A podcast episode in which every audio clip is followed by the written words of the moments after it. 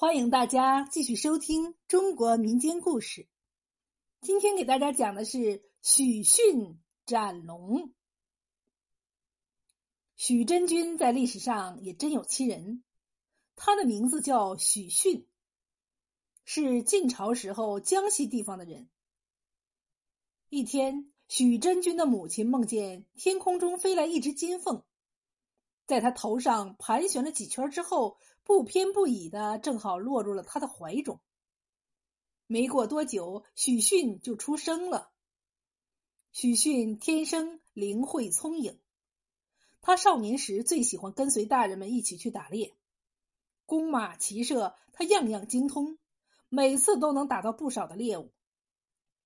有一次，他射中了一只母鹿，正在高兴的时候，他却。忽然发现母鹿腹中还没出生的小鹿掉在地上，母鹿不顾自己的箭伤，回过头来，伤心的舔着自己的孩子。没过多久就死去了。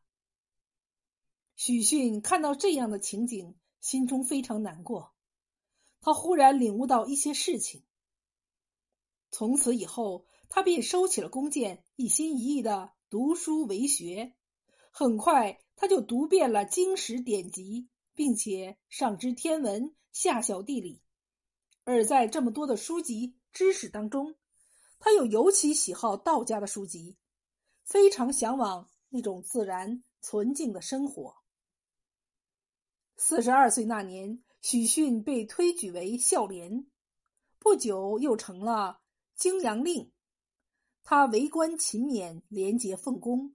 对百姓也十分仁慈宽厚，时人感念他的恩德，立起生祠供奉他，称他为许泾阳。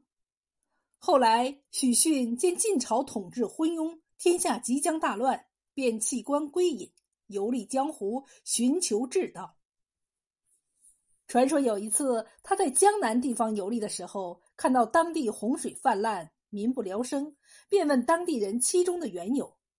当地人告诉他说：“此地水中有一条蛟龙，经常兴起水患，淹没农田、房屋，弄得百姓无法生存。因为他曾受到火龙魔法的驯化，具有灵性，诡计多端，变化莫测，很多道人都无法降服。”许逊听了，决定降服这条妖龙，为民除害。他来到江边，抽出宝剑，想要引蛟龙出水，再加以降服。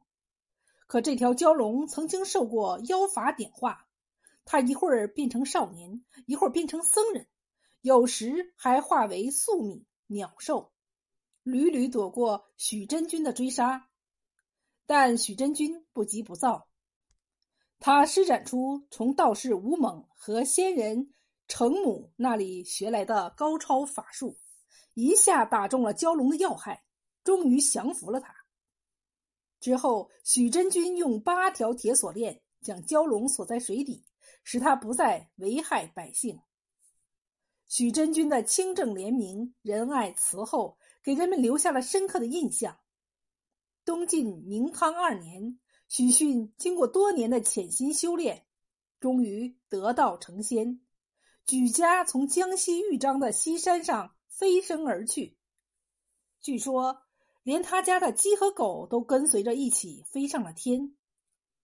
一人得道，鸡犬升天，这个成语也就是从这里来的。